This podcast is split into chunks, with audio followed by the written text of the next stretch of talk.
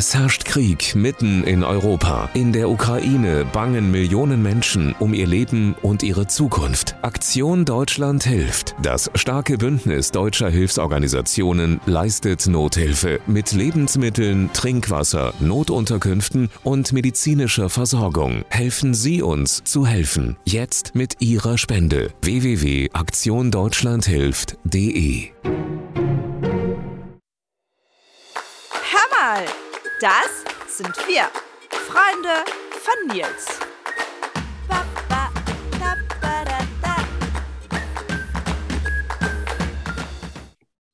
Seit nunmehr als zwei Monaten herrscht Krieg in der Ukraine und nichts ist mehr so, wie es einmal war.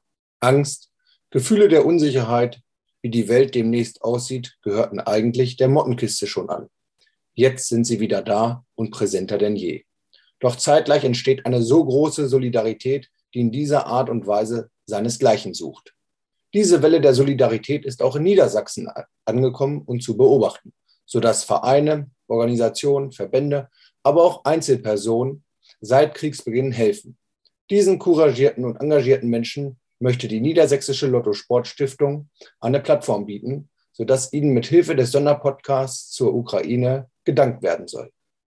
Im ersten Teil des Sonderpodcasts sprechen wir mit Dr. Sönke Burmeister, dem Geschäftsführer der Niedersächsischen Lotto Sportstiftung, der uns Einblicke in die zahlreichen Projekte, die die Stiftung unterstützt, gibt. Angefangen von den Sprachbüchern über das Engagement des ukrainischen Vereins Niedersachsen. Wir sprechen außerdem mit Fabian Hoppe, dem Vizepräsidenten des Niedersächsischen Hockeyverbandes, und Philipp Leben, dem Jugendwart der Hockeyabteilung des Deutschen Tennisvereins Hannover. Geplant waren zunächst die Aufnahme von vier bis fünf Hockeyspielerinnen aus der Sportschule Sumi. Doch es kam plötzlich ganz anders. In dieser schlimmen Situation sind sowohl die Niedersächsische Lotto Sportstiftung als auch der Hockeyverein DTV zusammen mit dem Verband NAV Vorbilder, die als Beispiele für die große Welle der Solidarität dienen. Und wir sprechen mit Dr. Sönke Burmeister, dem Geschäftsführer der Niedersächsischen Lotto Sportstiftung. Hallo, ich möchte heute ungern Zeit verlieren, dann lass uns doch mal gleich mit den Entweder-Oder-Fragen beginnen, damit die Zuhörer und Zuschauer dich auch kennenlernen. Bist du bereit? Oh ja, hallo überhaupt. Lesung oder Konzert? Konzert. Bier oder Wein? Wein. Selbst kochen oder lieber bekochen lassen? Ja, du Witzbold, du weißt ganz genau, dass ich dauernd selbst kochen muss für die Kinder, aber ich lasse mich lieber selbst bekochen. Turnschuh oder lieber Lackschuh? Naja, ich bin ja eher der Turnschuhträger. Und Espresso oder Latte Macchiato? Ja, Espresso wäre viel gesünder, aber ich trinke lieber Latte Macchiato. Okay. Hast mich direkt erwischt, ja. Vielen Dank. Wir haben jetzt schon mal einen ersten Eindruck bekommen. Dann lass uns doch, wie gesagt, keine Zeit verlieren. Ähm, die Niedersächsische Lotto Sportstiftung ist ja ein Paradebeispiel ähm, gerade äh, für die zahlreich engagierten und couragierten Menschen in Niedersachsen, die den Menschen in der Ukraine helfen möchten. Ähm, ihr habt zahlreiche Projekte, dann stell uns die doch mal kurz vor, was ihr diesbezüglich gerade ähm, in der Pipeline habt und wie es überhaupt zu dieser Idee gekommen ist. Naja, vielleicht muss man von vornherein erstmal auch klarstellen, dass die Lotto Sportstiftung eben das, was du kurz angedeutet hast, vor allen Dingen macht. Sie stellt Geld zur Verfügung für Leute, die engagiert sind. Wir selbst sind gar nicht so engagiert, sondern wir machen unseren Job. Ja, und den machen wir ein bisschen schneller als so manche Behörde, weil wir halt die Möglichkeit dafür haben und, äh, und beteiligen uns natürlich an allen möglichen Initiativen von Stadt und Land und, äh, und Bund und so weiter. Äh, machen aber selbst darüber hinaus neben eben geförderten Projekten auch immer noch mal ein paar eigene Initiativen und versuchen auch äh, das eine oder andere eben schnell auf die Beine zu stellen. Und in diesem äh, Zusammenhang sind sicherlich so ein paar Dinge wichtig zu nennen, zum Beispiel Sprach- und Wegbegleiter, die wir schon seit einigen Jahren rausbringen, zweisprachige ähm, Wegbegleiter, die Daily Life Activities in zwei Sprachen auch als Sprachbuch genutzt werden können, mit denen du zum Arzt gehen kannst, mit denen du einkaufen gehen kannst und so weiter und so fort zwischen 350 und 450 Seiten stark. Das Ganze haben wir inzwischen auch digital ähm, äh, deutsch-ukrainisch rausgegeben. Das war eigentlich erst in fünf Jahren geplant. Das haben wir einfach vorgezogen, wie überhaupt die deutsch-ukrainische Ausgabe eigentlich auch noch gar nicht vorgesehen war. Und die haben wir eben auch schnell vorgezogen. Haben wir statt, also normalerweise braucht so ein Buch ein halbes Jahr. Wir haben es stattdessen in sechs Wochen hinbekommen. Ähm, das, Ding, das sind eben Dinge, das ist ja auch ein, ganz zentraler Punkt. Wir wollten schnell sein, wir wollten schnell agieren und das ist gar nicht mal gar nicht mal so leicht. Das sind so große Projekte. Dann haben wir vor allen Dingen den äh, ukrainischen Verein Niedersachsen hier in Hannover unterstützt, der hier als so Drehscheibe für alle Fragen von ukrainischen Geflüchteten ähm, agiert und sehr schnell, sehr intensiv ähm, befragt wurde und vor allem unterstützt werden musste und muss. Und da haben wir Personalstellen geschaffen, die äh, in einem eigenen Projekt genau diesen Verein unterstützen beim Aufbau und vor allem bei den Aktivitäten und die Betreuung von Hunderten von äh, Freiwilligen und Geflüchteten natürlich. So, dann wir, machen wir aber noch weitere Dinge. Wir haben uns mit der Volkshochschule zusammengesetzt und ähm, Online-Tools äh, entwickelt, die äh, trau traumasensible Fortbildung genannt werden. Soll heißen, den Helfenden, die wir, denen wollen wir auch helfen, die mit traumatisierten Geflüchteten äh, arbeiten wollen und sollen und dafür ein gewisses Rüst, Rüstzeug, sowas wie Resilienz aufbauen, Achtsamkeitsübungen und so weiter und so fort sollen die machen. Äh, da haben wir uns mit der VHS äh, zusammengesetzt und haben da etwas organisiert, was in den nächsten Wochen tatsächlich dann auch online geschaltet wird. Dann gibt es einen eigenen Förderfonds, das, da haben wir schon Erfahrungen, wo wir Kleinstprojekte von Ehrenamtlichen unterstützen wollen in Vereinen oder eben auch von Einzelpersonen. Da geben wir bis zu 500 Euro pro Einzelprojekt aus. Ähm, das Ganze machen wir auch für niedersächsische Sportvereine in, in gemeinsamer Arbeit mit dem Landessportbund wenn das Sportbezug hat, echten Sportbezug, also sprich irgendwelche Sportübungen, Sportaktivitäten, dann unterstützt der Landessportbund.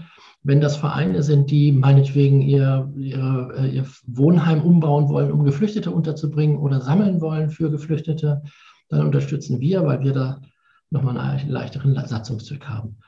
Dann haben wir viele andere Dinge auch, die du auch kennst, sowas wie unsere Impfkampagne We Explain for Everyone, äh, die noch gar keine ukrainische Ärztin als erklärende Ärztin dabei hatte. Da geht es um Filme, um Erklärungen von, von, äh, Impf, von Impfungen äh, zum Thema Covid-19. Da ist es ja auch ein kleines Problem bei ukrainischen Zugewanderten. Auch die wollen wir animieren, sich eben impfen zu lassen. Und da gibt es eben Hintergrundinformationen. Muttersprachliche Ärzte fliegen das ein und äh, sprechen dann entsprechend auf. Und das haben wir äh, in Russisch zwar bisher gehabt, aber ukrainisch eben nicht. So, jetzt kommt das letzte, Luis. Ich weiß, dass du wolltest schnell machen, ne? aber so einfach ist es jetzt auch nicht. Wir haben auch nochmal für unsere eigenen Mitarbeitenden, die ohnehin schon immer sehr engagiert sind, für die haben wir nochmal ähm, auch tatsächlich nicht nur Sonderurlaub gegeben, sondern geben da oft für Projekte, die sie machen wollen, jeweils 1000 Euro mit dazu. Die können sie dann auch gleich mitnehmen, um den Vereinen Unterstützung zukommen zu lassen. So, das in aller Schnelle. Ja, Vielen lieben Dank. Das sind ja doch einige Projekte.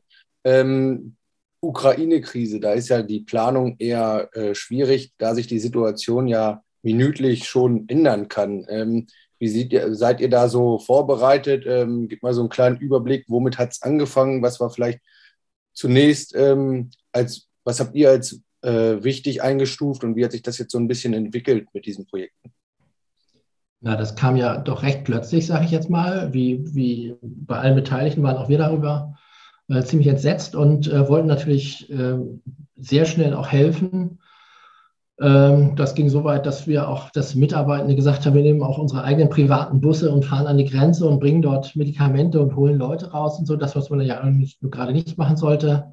Ähm, und haben dann aber tatsächlich uns darauf besonnen, auf das, was wir eigentlich am besten können, nämlich ähm, Logistik äh, zu unterstützen, äh, Fördermittel an Projektträger, die besser solche Dinge können, einfach auch äh, schnell weiterzugeben und eben schnell zu agieren. Ähm, da haben wir inzwischen auch eine gewisse Erfahrung aufgebaut, was wir schon äh, aus der, was viele ähm, gemeinnützige Organisationen, die, die in diesem Besitz, in diesem Beritt unterwegs sind, also so etwas wie Geflüchtetenarbeit schon gemacht haben, auch 2015, 16, ähm, mit den syrischen und, äh, und afghanischen Geflüchteten, da hat man einigermaßen Erfahrung gesammelt, wie man Dinge auch schnell agieren, äh, wie man Dinge auch schnell umsetzen kann. Äh, darauf konnten wir uns zum Teil auch berufen. Wir haben aber auch Dinge dann auch wieder aufgenommen, die wir damals schon organisiert hatten, nämlich Netzwerke von, von Stiftungen, die wir wieder angezapft haben, beziehungsweise wieder neu angerufen haben und die sich auch sehr schnell bereit erklärt haben, mitzuhelfen. Da koordinieren wir nach wie vor. Das hatte sich äh, vor fünf Jahren, sieben Jahren sind es inzwischen ja, schon, schon herausgestellt, dass wir dort als äh, Stiftung, die landesweit Integrationsfördermaßnahmen machen kann, sehr unkompliziert helfen können und für viele Dinge dann auch koordinieren. So, ähm, aber was, was du ja fragst, ist, wie agiert man, statt immer nur zu reagieren? Und das ist tatsächlich etwas, was wir auch feststellten, auch bei Kollegen. Ähm, wir hatten dann äh, in einer ersten Veranstaltung 50, ähm, äh, in einem ersten Videocall 50 äh, Kollegen ähm, dabei, von denen ziemlich genau die Hälfte gesagt hat, wir würden gerne helfen, wir wissen aber noch nicht wie. Und die zweite Hälfte, und dazwischen gab es eigentlich gar nichts oder fast nichts von Stiftungen, die eben gesagt haben, wir möchten gar nichts machen, weil wir nicht können, sondern dazwischen gab es, es gab eben auf der anderen Seite tatsächlich nur diejenigen, die gesagt haben, wir haben schon eine Idee, was wir machen wollen. Äh, da fehlt es aber nur noch ein bisschen an der konkreten Umsetzung. Immerhin. So. Aber diese Idee musst du natürlich erstmal haben. Und das fängt damit an, dass du natürlich sehr schnell versuchst zu helfen, indem du naja, Aufrufen folgst, Spenden aufrufen folgst. Das ist uns aber oft zu wenig äh, und wir versuchen dann sehr schnell mit den entsprechenden Organisationen Kontakt aufzunehmen, die, äh, die eben in diesem Zusammenhang äh, aktiv sind. Und das war in dem Fall der ukrainische Verein äh, Niedersachsen in Hannover, der eben, obwohl ein ganz kleiner Verein ursprünglich war mit 30 Mitgliedern, hat sich eben rasend schnell entwickelt, beziehungsweise musste irrsinnig schnell aktiv werden. Das war eigentlich nur so ein kleiner Kulturverein und plötzlich waren sie zentral in der Geflüchtetenhilfe in ganz Niedersachsen unterwegs. Und das war für alle Beteiligten natürlich extrem äh, belastend, äh, wenn es auch sehr sinnstiftend ist. Aber es ist eben doch etwas, und das merkst du dann eben auch nach den Wochen und Monaten, wie sehr das Leute auch belastet. Ja, ich habe gerade rausgehört, übrigens Netzwerke und Erfahrungen. Also das hat euch schon mal geholfen. Aber mhm. was waren denn trotzdem die größten Hindernisse? Also es gibt zwei Dinge, die, die dir selbst manchmal so ein bisschen im Weg stehen. Das eine ist Emotion. Also das merke ich dann auch. Du willst helfen, du willst schnell helfen äh, und, und, du möchtest am liebsten irgendwie auch irgendwie was ganz Tolles Neues erfinden, um die Welt zu retten. Ja, so wir sind ja in der Stiftung sind wir alles Gutmenschen und wir möchten helfen, immer bei allem immer die Welt zu retten. Und dann geht es auch darum, was kannst du eigentlich und wo, wo bist du gut?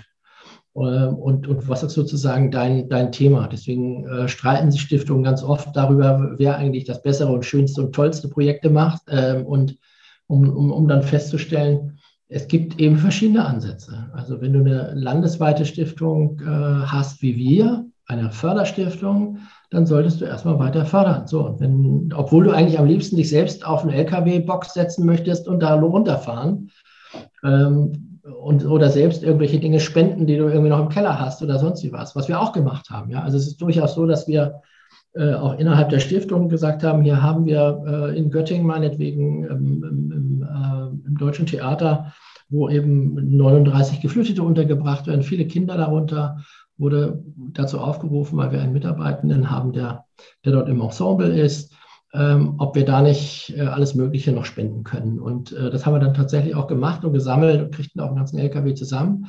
Ähm, das, das tut einem auch gut für den Moment.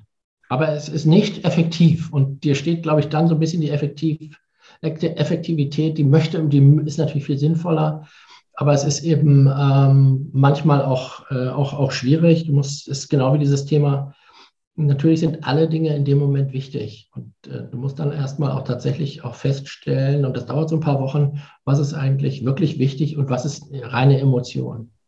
Und das geht äh, einem ganz persönlich auch nahe. Das ist eben so, wenn du von Leuten hörst, die irgendwie Probleme haben und denen ganz viele schlimme Sachen passieren, dann kommst du da auch nicht äh, einfach so drüber weg. Ja? Also dieses Thema Resilienz aufbauen, was wir für Ehrenamtliche machen wollen, das trifft uns selbst durchaus auch. Ja?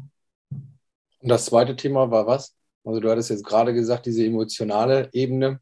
Und ja, und das andere ist eben tatsächlich erstmal zu suchen, welche Stärken haben wir, wie können wir am besten helfen. Natürlich, also das war jetzt dieses Mal nicht ganz so dramatisch, aber du hast durchaus äh, manchmal auch so ein bisschen Konkurrenzdenken von, von Organisationen. Das ist, äh, ist ähm, finde ich, ein bisschen schwierig. Ja, wir haben dieses Problem eigentlich nicht. Wir fragen immer, wo können wir helfen? Aber es gibt eben durchaus auch Organisationen, die erstmal sagen, wie können wir uns da am besten darstellen. Und wie sieht es aus mit dem Thema Sprache? War das kein Hindernis? Naja, das also das ist in der Organisation natürlich erstmal ein ganz großes Thema und da hast du natürlich völlig recht. Ähm, wir, wir haben das deswegen gut lösen können, weil wir ohnehin mit unseren Sprach- äh, und, und Wegbegleitern ähm, sehr viel mit Übersetzungen und Übersetzern zu tun haben. Aber auch da war es gar nicht mal so leicht, auch entsprechende passende Übersetzer zu finden. Äh, denn die werden natürlich jetzt alle naslang gebraucht. Und mit dem ukrainischen Verein sind wir ja sozusagen an der Quelle. Ähm, da gibt es 30 ähm, akademische Vertreter, die in, in Hannover eben auch größtenteils schon studiert haben, auch schon länger da sind. Das heißt, die sprechen auch sehr gut äh, Deutsch und Ukrainisch und eben auch Russisch, weil sie zum Teil auch schon älter sind. Äh, das hilft natürlich enorm, aber das ist natürlich bei allen diesen Fragen echt schwierig. Ja.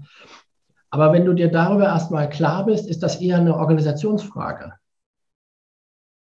Okay. Aber du hast jedenfalls nicht dieses Thema, was man, was man oftmals sonst so hat, sagt, wo, welches Projekt ist das Beste und was ist, was ist, wo können wir irgendwie am besten helfen? Nein, du musst, musst alles, überall muss man helfen und äh, die, die Projekte und, und Fördernotwendigkeiten liegen eben auf der Straße.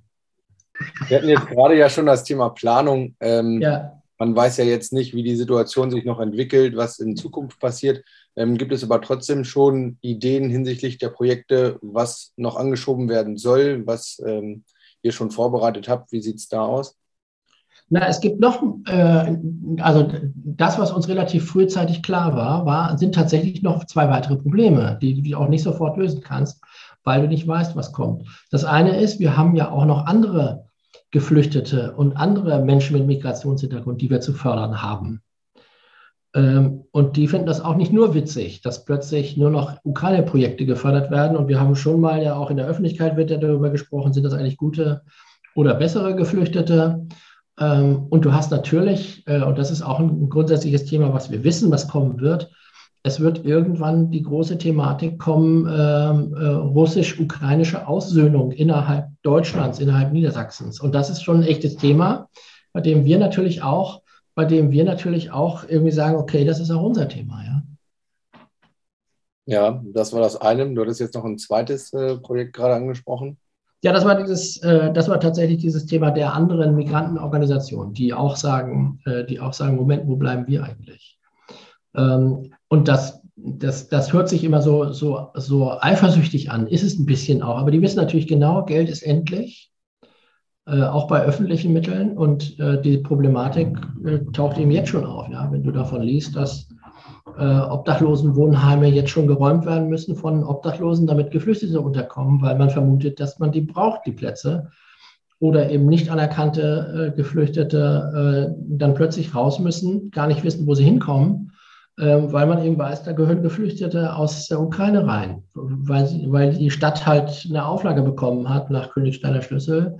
Hier müssen jetzt Leute untergebracht werden. Das ist schon äh, Sprengstoff für, für weitere Integrationsmaßnahmen. Das ist, äh, glaube ich, klar. So, jetzt kommt man aber eben auch dann schnell dahin und sagt, okay, das wird ein Thema für uns sein. Ja, äh, das wird ein Thema für euch sein. Was kannst du denn anderen mit auf den Weg geben, wie man denn noch helfen könnte? Gibt es denn da auch schon Ideen, wie man vielleicht jetzt schon diesem Sprengstoffthema in Anführungsstrichen ähm, vorbeugen könnte? Könnte man jetzt sagen, nehmt viele Ukrainer auf, damit eben die Obdachlosen beispielsweise nicht ihre Häuser verlassen müssen? Oder was wäre jetzt dein Appell, wenn andere helfen möchten? Also dieses Thema Aufnahme von Geflüchteten, das ist auch so ein Thema, wo man natürlich irgendwie sehr schnell helfen möchte und dann in einem kurzen Affekt sagt, okay, wir nehmen auch welche auf. Ja, auch da hilft es erstmal drüber nachzudenken. Weil es ist nicht damit getan, jemanden vier Wochen aufzunehmen, sondern es geht dann um einen Zeitraum von ein bis zwei Jahren. Ja, und das ist etwas, was nicht jeder kann. Das muss man dann auch wissen. Es sei denn, man hat gerade ein Ferienhaus frei oder so ähnlich. Das kann ja sein. Ähm, nein, aber du fragtest ja, äh, was für Tipps hat man? Ja, also das ist aber ein gutes Beispiel. Äh, erstmal drüber nachdenken. Und es ist dieses, dieses ganze Thema, wenn ich helfen möchte, dann hilft es sehr, sich nicht auf den eigenen LKW-Bock zu setzen oder einen LKW zu mieten, sondern vielleicht sich erstmal zu erkündigen, gibt es Organisationen, denen, die ich unterstützen kann, die das möglicherweise besser organisieren können. Ähm, das so banal es klingt. Es gibt dafür große Organisationen, die auch international unterwegs sind. Es gibt auch äh, Organisationen, die sich damit auskennen und letzten Endes, das machen einige unserer Kollegen eben auch, deswegen unterstützen die uns bei einzelnen Vorhaben, bei irgendwelchen Fonds und so weiter und so fort, weil sie eben sagen, naja, die haben da schon Erfahrung, die Jungs, und die wissen schon, wie man das Geld dann auch sinnvoll ausgibt, äh, anstatt zu sagen, wir bauen da selbst irgendwie was auf, haben aber noch keine Ahnung. Ja. Ähm, das ist, äh, glaube ich, etwas, was, was sehr hilft. Schau erstmal, recherchiere erstmal, ob man nicht möglicherweise ähm, sich irgendwo nochmal äh, Informationen einholt oder sich gar beraten lässt. Auch das hilft. Also auch ein paar mahnende Worte von dir, sich erstmal ähm, das genauestens zu überlegen und äh, zu recherchieren. Also nichts hilft, wenn es für die Katze ist. Ne? Also es, nützt, es ist ja niemandem getan, wenn, wenn wir jetzt alle an den Bahnhof stürzen, weil wir irgendwie sagen, die Leute müssen unterkommen. Ja, das ist, das ist furchtbar, ja. Und es ist kalt, die Nächte sind kalt und die wollen unterkommen und die wollen auch irgendwie Trost haben. Das ist alles richtig. Aber es nützt dir nichts, wenn, wenn nach drei Wochen, wenn den Beteiligten die Decke auf den Kopf fällt und, und man wird aggressiv, weil man unterschiedlich miteinander lebt und man selbst ist in den Keller gezogen und überlässt ihnen die Wohnung und so weiter. Also das ist etwas, wo wir inzwischen schon wissen, dass das nicht funktioniert. Und dann kannst du es lassen. Ja? Dann lieber unterstützen, lieber sagen, okay, wir, wir spenden Gelder für bestimmte Maßnahmen und wenn es an die Stadt Hannover ist oder andere Kommunen, die das möglicherweise besser einsetzen können oder wenn es möglicherweise auch an Stiftungen oder so einen ukrainischen Verein geht oder so etwas, die wissen das Geld schon einzusetzen. Also da lieber der Expertise von einigen Leuten. In jedem Fall. In jedem Fall. Vielen lieben Dank für diese, diesen Einblick und auch diese ehrlichen Worte. Jetzt sind wir leider schon äh, am Ende angekommen. Jetzt habe ich wie zu Beginn noch ein paar Entweder-Oder-Fragen. Oh ja. Zeitung oder Internet? Ja, leider Internet. Kunst oder Kultur? Na, Witzbold. Kunst. Fremdwort umschreiben oder lieber googeln? Ich bin für umschreiben. Und zum Abschluss noch Elektro oder Diesel? ja, sehr witzig. Ich habe einen Diesel, aber ich brauche eigentlich ein Elektro. Ja, vielen lieben Dank. Ähm, ich bedanke mich recht herzlich bei dir für diese Eindrücke und ich glaube, es ist nicht vermessen zu sagen, dass man doch auf diese einzelnen Projekte und Ideen auch sehr stolz sein kann. Und ich freue mich aber auch, dass du eben diese direkten Worte hattest und auch ähm, eben gesagt hast, dass man doch erstmal überlegen sollte, das sind doch äh, Einblicke, die uns weiterhelfen. Vielen Dank. Danke dir. Und wir sprechen mit Fabian Hoppe, dem Vizepräsidenten des Niedersächsischen Hockeyverbandes, kurz NHV, und Philipp Leben, dem Jugendwart der Hockeyabteilung beim Deutschen Tennisverein Hannover, kurz DTV. Hallo ihr beiden, ich freue mich recht herzlich, euch heute ähm, als meine Gäste begrüßen zu dürfen, möchte allerdings auch keine Zeit verlieren, denn wir haben ja einiges zu besprechen. Damit die Zuhörer und Zuschauer euch heute überhaupt erstmal kennenlernen, starten wir wie immer mit den Entweder-Oder-Fragen. Seid ihr bereit? Ja. Ja, gerne. Kaffee oder Tee? Ganz klar Kaffee. Ganz klar Kaffee. Parkett oder Teppich? Mm, ganz klar Parkett. Bin ich auch ganz klar bei Parkett. Stadt- oder Online-Shopping? Online. Teils, teils. Tendenziell eher online. Sonne oder Regen? Mm, ich bin ein Sonnenmensch. Ich bin auch ganz klar ein Sonnenmensch. Und jetzt zum Abschluss die letzte Frage: Süß oder herzhaft?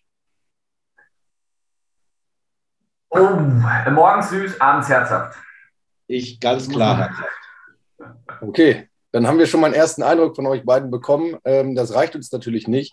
Ähm, ihr seid ein Paradebeispiel für zahlreiche engagierte und couragierte äh, Menschen in Niedersachsen, die den Menschen aus der Ukraine gerade in dieser schwierigen Zeit helfen. Könnt ihr uns mal kurz euer Projekt vorstellen und äh, sagt uns doch erstmal, wie es zu dieser Idee kam? Das Ganze war ursprünglich eigentlich gar keine Idee, sondern an uns herangetragen wurde aus der Stadt Sumi die Frage, ob wir einige unbegleitete 17-jährige Mädels aufnehmen könnten. Äh, das haben wir recht unkompliziert mit Ja beantwortet. Der Rest hat sich dann, ohne dass es ein echtes Projekt gewesen wäre, ähm, sozusagen von selbst entwickelt. Ähm, die ersten waren da, die nächsten kamen nach. Das ging alles relativ schnell und ohne eine große Planungsvorbereitung. Also den Titel Projekt würde ich eigentlich erst, den kann man im Nachgang jetzt, jetzt vergeben. So als, also als es entstanden und äh, entstanden ist und sich entwickelt hat, ähm, wäre Projekt etwas hochtrabend. Wir sind da auch von den Ereignissen etwas überrannt worden und ähm, nach der Zusage, wie gesagt, der Aufnahme der ersten drei, vier äh, unbegleiteten Minderjährigen ähm, ergab sich der Rest ganz schnell von ganz alleine.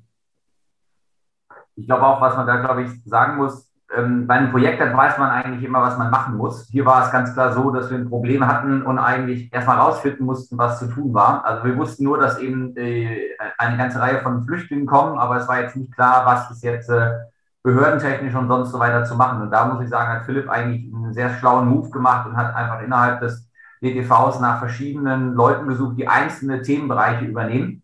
Ärztliche Versorgung, äh, Klärung, wie das mit den Behörden funktioniert, Klärung, wie das ähm, äh, mit ärztlicher Versorgung funktioniert, Klärung, wie das mit ähm, Banken funktioniert und hat eigentlich da den Leuten den Auftrag gegeben, kümmert ihr euch um dieses eine Thema, versteht erstmal, was gemacht werden muss und das Wissen hat er dann zusammengetragen und hat dann am Ende eigentlich eine funktionierende Organisation gehabt. Und das muss ich sagen, war eigentlich der coole Move, da verschiedene äh, Experten zu haben, Leute zu benennen, die sich um diese Themen kümmern und dann eigentlich jetzt eine funktionierende Organisation aufgebaut haben.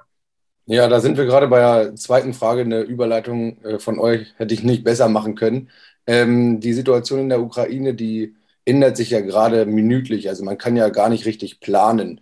Ähm, könnt ihr mal so ein Update geben, wie es sozusagen bei euch angefangen hat, mit wie vielen ähm, und wie es sich jetzt mittlerweile schon verändert hat? Also angefangen hat es, wie gesagt, mit einer Anfrage, ob drei oder vier unbegleitete Minderjährige äh, von uns aufgenommen werden können. Ähm, daraus wurden relativ schnell innerhalb der ersten paar Tage knapp 65 Personen, die innerhalb von, wenn ich mich recht entsinne, fünf, sechs Werktagen ungefähr in Hannover angekommen sind, ähm, bis zum jetzigen Stand von ungefähr 120 Personen. Ähm, wirkliche Planung gab es da eigentlich zu keinem Zeitpunkt. Wir waren in Kontakt mit der äh, Sportschule in Sumi, ähm, dort mit der ähm, ja, Cheftrainerin ähm, und die hat uns halt jedes Mal informiert, hat gesagt, es würden jetzt wieder eine Gruppe aufbrechen von sieben, acht, neun, zehn, zwölf Personen, wie viel auch immer. Ähm, wir haben versucht, dann über die Strecke äh, Kontakt zu halten, damit wir ungefähr wissen, ob und wann die tatsächlich äh, die EU und dann irgendwann auch Hannover erreichen. Das hat teilweise gut, teilweise nicht so gut funktioniert. Stabilen Kontakt gab es eigentlich immer erst ab Warschau, dass wir wirklich wussten, wann ist jemand wo und erreicht uns wahrscheinlich wahrscheinlich wann. Ähm, ja, so hat sich das im Prinzip mehr oder weniger ungeplant entwickelt. Also ähm, nach der ersten Zusage der ersten vier Unterbringungen habe ich eine E-Mail damals an den ganzen Hockeyverteiler im, im, Verein geschickt und wir hatten sehr schnell eine große Resonanz, eine sehr große Bereitschaft, Leute aufzunehmen. Ich glaube, nach der ersten E-Mail schon 50, 55 Bettenangebote. Äh, das wurde auch relativ schnell noch mehr, wurde dann verstärkt über Fabian, der im Prinzip analog dasselbe dann über den NAV an alle Vereine gemacht hat. Auch da gab es reichlich Resonanz und so hat sich das entwickelt. Die letzten 10, 14 Tage sind jetzt relativ ruhig gewesen, was Ankünfte anging. Da kamen jetzt nicht mehr so viele hier an. Das waren vielleicht noch fünf, sechs, sieben Personen. Ähm, das liegt, glaube ich, daran, dass Sumi selber äh, zurzeit ähm, von den Russen ja nicht mehr belagert wird. In der Stadt ist es im Augenblick relativ ruhig. Ähm, der Fluchtweg hingegen ist nicht so ruhig. Es führt ja alles über Lemberg. Also die ähm, von dort wirklich wegzukommen, ist nicht ganz so einfach. Deswegen haben sich, glaube ich, die, die noch verblieben sind, im Augenblick dafür entschieden, da zu bleiben. Könntet ihr noch mal kurz eine ähm, nähere Erläuterung äh, darüber geben, was für Personen gekommen sind? Also sind es mehr Mädchen, sind es mehr Jungs, sind es ähm, eher Familien? Äh, wie sieht das aus? Also es sind deutlich mehr Mädchen. Ähm, das liegt natürlich zum einen daran, dass 18-Jährige ja in der Ukraine gar nicht mehr ausreisen dürfen. Ähm, zum anderen ähm, auch in der Ukraine habe ich den Eindruck, ist es ein etwas mädchenlastigerer Sport. Also ich würde sagen, wir haben ungefähr zwei Drittel ähm, weibliche Hockeyspielerinnen und ein Drittel Jungs, die zu uns gekommen sind. Ähm, der Großteil sind begleitete Kinder mit Müttern und halt ein paar Alleinreisende dabei, die dann eine Tante, Patentante ähm, oder sowas als Begleitperson dabei haben und ein paar ganz wenige, die äh, tatsächlich ohne Begleitung sind, die einfach mitgegeben worden sind. Ja, ähm, was sind denn gerade aktuell die größten Hindernisse, ähm, die aufgetreten sind? Ja, ich denke, das eine ist ähm, zu verstehen, wirklich, wer kommt. Also das manchmal ist es wirklich überraschend, dass man dann immer noch mal einen Anruf bekommt, äh, da sind äh, äh, eine Familie mit zwei Kindern oder eine Mutter mit zwei Kindern am Bahnhof, kann die jemand abholen? Also diese Planung, äh, was Philipp eben beschrieben hat, ist so ein bisschen schwierig. Wir kriegen zwar manchmal eine Info darüber, dass jetzt welche aufgebrochen sind, aber ob die dann jetzt einmal am Dienstag, am Mittwoch oder am Donnerstag kommen, ist dann doch immer noch sehr, sehr, ähm, äh, sehr unklar. Und zum Teil muss man dann da sehr spontan reagieren. Manchmal sind es eben auch mehr Personen oder weniger Personen, als man gedacht hat. Äh, zum Teil ganz persönlich, jetzt bei meinen zum Beispiel, die wir gerade hier zu Hause beherbergen, ähm, die sind dann irgendwie falsch abgebogen und waren dann eben an der rumänischen Grenze, statt eben an der, an der, an der äh, polnischen Grenze und standen dann erstmal vor der Herausforderung, äh, wie komme ich jetzt in Rumänien da über den Grenzübergang, insbesondere wie komme ich dann in die nächste Stadt. Äh, das war wirklich äh, ganz, ganz unbewohntes Gebiet. Und wie komme ich dann von Rumänien nach Hause? Also auch da muss man immer relativ viel spontan arbeiten. So, und danach eigentlich, die Hindernisse war erstmal viel äh, zu verstehen, wie gesagt, was jetzt behördlich die ganzen Anforderungen sind. Also von, also klar, Meldung beim Einwohnermeldeamt ist noch das Einfachste, aber dann Meldung bei der Ausländerbehörde, Meldung beim ähm, äh, Sozialamt, sagen wir, für die Unterstützungsleistungen, das ganze Thema mit der Bank. Und dort hat man dann häufig das Problem, dass äh, gerade die Mütter, die kommen, äh, sind eben nur auf das kyrillische Alphabet alphabetisiert und haben natürlich dann ein Problem, ein Formular überhaupt nur ansatzweise zu lesen oder auch auszufüllen. Das heißt, das zu unterstützen war aber auch eine große Herausforderung. Da sind wir ganz glücklich, dass im BTV ähm, es da mehrere Mitglieder gibt, die eben Russisch sprechen, die da also dolmetschen können. Aber man muss eben hier auch jedes Formular erstmal erklären und muss es im Prinzip dann für die ähm, für unsere Gäste dann erstmal verständlich machen und dann für die ausfüllen und dann auch häufig mit denen zusammen zum Amt gehen, um dann vor Ort auch in der Lage zu sein, ähm, äh, Fragen zu beantworten, äh, äh, offene Punkte zu klären und so weiter. Weiß ich, Philipp, hast du nur noch weitere Dinge, wo du sagst, das muss man. Nee, du hast, hast da einen guten Abriss gegeben. Das sind so die wesentlichen Themen, die zu prüfen sind und die halt auch nicht alle ganz einfach zu lösen waren. Als Exkurs vielleicht noch bei den unbegleiteten Kindern war es teilweise nicht ganz unkompliziert, das mit dem Jugendamt zu klären.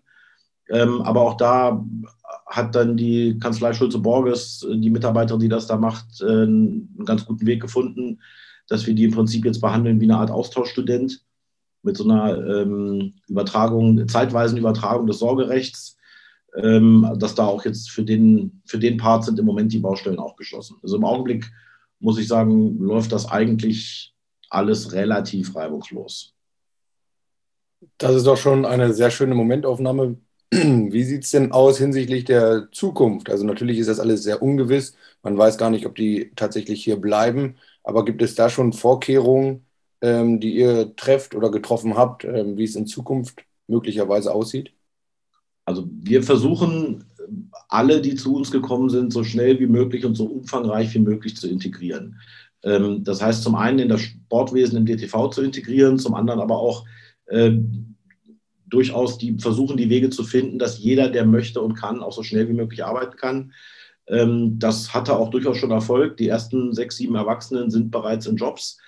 Ähm, ich habe auch den Eindruck, dass der, die Bereitschaft, arbeiten zu wollen, ist sehr, sehr hoch. Das ist eine der meistgestellten Fragen. Wie kann ich helfen? Wie kann ich arbeiten? Wie kann ich für mich selbst sorgen? Ähm, wie lange sich das dann darstellen wird, ob die bisher Angereisten tatsächlich hier bleiben oder ob irgendwann vielleicht die Entscheidung getroffen wird, man geht wieder zurück nach Sumi, das kann ich ehrlich gesagt nicht, nicht absehen. Ich glaube, das wissen die meisten selbst noch nicht. Da muss ja. man, glaube ich, tatsächlich mal abwarten, wie sich das da weiterentwickelt, was da passiert, wie lange das geht. Der Fluchtweg war ja sehr weit. Äh, ich weiß nicht, die Strecke nach Sumi sind, glaube ich, zweieinhalbtausend Kilometer.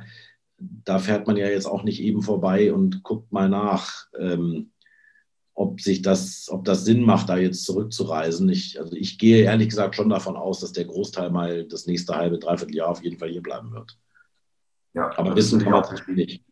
Ja. Also die Planung ist sicherlich auch, dass die das Jahr erstmal hier sind und hier bleiben werden und dann eher zum Ende des Jahres vielleicht die ersten dann ähm, zurückgehen werden.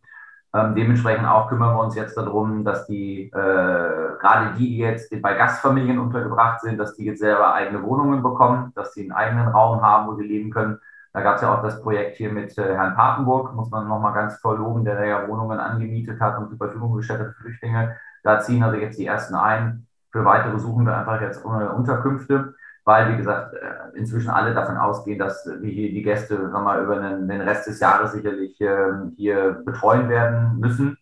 Und wenn es dann gut läuft, eben dann also zu frühestens zum Jahresende zurück. Zumal natürlich auch die Frage jetzt ist, wie sieht es dann vor Ort aus? Sumi ist ja, glaube ich, nicht so stark angegriffen worden. Also zumindest unsere Gäste hier, unsere Flüchtlinge sagen, also der Wohnblock, in dem sie wohnen, ist also nicht geschossen worden, ist noch unbeschädigt.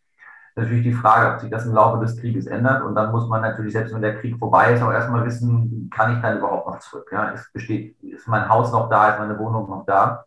Ähm, kann ich dort überhaupt leben? Und das wird man, glaube ich, auch erst im Herbst wissen, wenn der Krieg hoffentlich dann irgendwann äh, beendet ist. Fabian, ich würde jetzt sagen, ähm, du hast ja gerade erzählt, dass du welche aufgenommen hast. Kannst du da mal so nähere Einblicke geben, wie sich die Integration oder das, die Situation gerade bei euch so ein bisschen abspielt? Ist es so, dass sie ähm, viel mit euch reden oder suchen sie eher ihresgleichen? Kannst du da mal so ein paar nähere Einblicke geben? Mhm. Also unsere beiden, wir haben ähm, Nathalie Ja und äh, Nastia. Nastia ist äh, 15 und ihre Mutter ist äh, Anfang 40. Ähm, die äh, Nassia kam eben auch aus der Hockeyklasse. Äh, die beiden hatten eben einen kleinen Umweg gemacht über die rumänische Grenze. Die Kommunikation war am Anfang sehr, sehr schwierig, weil eben leider auch nur über Google Translate oder DeepL möglich. Und ähm, aber sobald sie hier war, war das eine sehr, sehr, sehr herzliche und, und äh, ja, wirklich aufmerksame, dankbare und freundliche ähm, äh, Integration. Also die beiden haben äh, freuen sich natürlich immer darüber, wenn sie ihr, ihre ähm, Klassenkameraden, Schrägstrich, eben die, ihre, ihre Freunde aus Sumi treffen können. Dann organisiert der DTV immer einmal am Tag ein Mittagessen, wo sich dann, sagen wir mal, die ganzen äh, Flüchtlinge dort treffen. Ähm, gleichzeitig aber versuchen die beiden auch ein aktiver Teil der Familie zu sein. Also wir essen eigentlich immer zusammen abends auch. Wir frühstücken morgens zusammen. Die Kommunikation ist natürlich eben schwierig, weil man sich immer in sein Mobiltelefon reden muss und dann den Text auf Russisch übersetzen muss. Aber ähm, ähm, das klappt und das ist sehr herzlich. Wir hatten einmal meinen Bruder da, der fließend Russisch spricht, der da im Prinzip einen Abend mal als äh, simultanen äh, Übersetzer gearbeitet hat. Das hat das Ganze dann nochmal erheblich enger gemacht, sage ich mal, sich auch mal über äh, persönlichere Dinge auszutauschen. Hat auch nochmal darauf hingewiesen, wo die Übersetzungstools zum Teil Fehler haben und Schwächen haben. Und äh, hat das eine oder andere Missverständnis, konnte man dann auch im Rahmen dessen äh, mal auflösen. Ja, jetzt ähm, sind die wirklich ein Teil unserer Familie. Die haben jetzt einen abgetrennten Wohnbereich. Wir haben ein Dachgeschoss, ja, keine Einliegerwohnung, aber wir haben ein Dachgeschoss und Gästebereich mit einem eigenen Bad. Das ist so ihr Reich. Ähm, aber die leben einfach auch mit bei uns und, und wie gesagt, äh, spätestens eben dann zu den Essensterminen trifft man sich immer, kommuniziert zusammen, spricht über den Tag. Ähm, man unternimmt auch was, sei es eine Fahrradtour oder eben einen Ausflug in die Stadt. Und wir versuchen das denen wirklich so angenehm und nett zu machen. Und im Gegenzug äh, ist gerade die, die äh, Natalia auch eine ganz tolle Unterstützung hier. Ja, und versucht also dann auch einen Haushalt mit Hand anzulegen und sich hier nützlich zu machen und uns bei allem an zu unterstützen, was irgendwo zu machen ist. Und das wissen wir also sehr, sehr zu schätzen. Und wir haben schon fast ein weinendes Auge. Die beiden haben jetzt eine neue Wohnung, in die sie einziehen werden. Wir haben schon fast ein weinendes Auge sozusagen, dass sie uns dann jetzt verlassen werden. Aber andersrum freuen wir uns natürlich auch, dass sie da jetzt ähm, äh, was Eigenständiges haben, sie geben können. Das ist doch sehr, sehr schön zu hören. Ähm, jetzt hätte ich noch eine Frage an Philipp. Ähm, du hast ja sicherlich auch so ein bisschen, ähm, siehst du ja die, die sportlichen Aktivitäten ähm, von den Ukrainern. Ähm, kann man da auch oder könnt ihr als DTV auch von denen äh, was lernen? Sieht man zum Beispiel, dass sie mehr auf Physis äh, gehen oder ähm, was sind so deren, in Anführungsstrichen, Eigenschaften beim Hockeyspielen? Würde ich, also ich war jetzt zumindest mit den U16-Mädels relativ viel unterwegs. Eine pauschale Aussage würde ich da gar nicht treffen. Ähm, ich würde sagen, was man feststellen kann, ist, dass die Mädels unabhängig davon, ob die Einzelne gut spielt oder nicht so gut spielt, wahnsinnig fokussiert sind.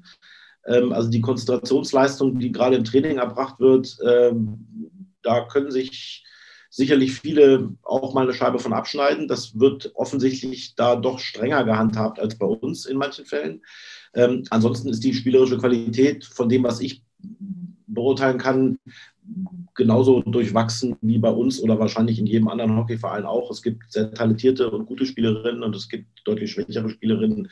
Ähm, das Leistungsgefälle ist da ja, vergleichbar wie bei uns auch. So würde ich das, äh, so würde ich das sagen. Auffallend ist die Konzentrationsleistung im Training. Die ist sicherlich, äh, die sind halt, die Mädels sind, die ich beobachtet habe, die sind halt von Minute 1 voll konzentriert da. Da stelle ich bei unseren teilweise fest, dass da doch eher nochmal gequatscht wird. Das scheint es da gar nicht zu geben. So, so würde ich es mal äh, differenzieren. Vielleicht äh, wird es ja sich in Zukunft ändern. Vielleicht werden, werden eure Mädels oder Jungs das ja adaptieren. Schauen wir mal. Da werden die Trainer sicherlich nicht böse. wir sind jetzt schon äh, am Ende angelangt. Ähm, was könnt ihr denn anderen äh, Leuten, die sich gerne engagieren möchten, mit auf den Weg geben? Ähm, was können die von euch lernen oder was würdet ihr denen noch mit auf die Hand geben? Also meine Erfahrung aus dem ganzen Ablauf ist, man muss sich einfach trauen, anzufangen und es zu machen. Der Rest findet sich schon. Man darf nicht die Erwartungshaltung haben, ähm, dass es für alles ein vorgefertigtes Schema gibt, dass äh, alle Lösungen vorher parat liegen müssen, bevor man überhaupt anfängt, was zu tun. Ähm, ich kann, Fabian hat das vorhin gut zusammengefasst, äh, wir hatten im Schritt 1 auch für gar nichts eine fertige Lösung. Beeindruckend groß, alle wollen gerne helfen und ähm, ähnlich wie wir es gemacht haben, wenn man einzelne Themen dann besetzt, dann ist der Arbeitsaufwand für den Einzelnen auch durchaus handhabbar.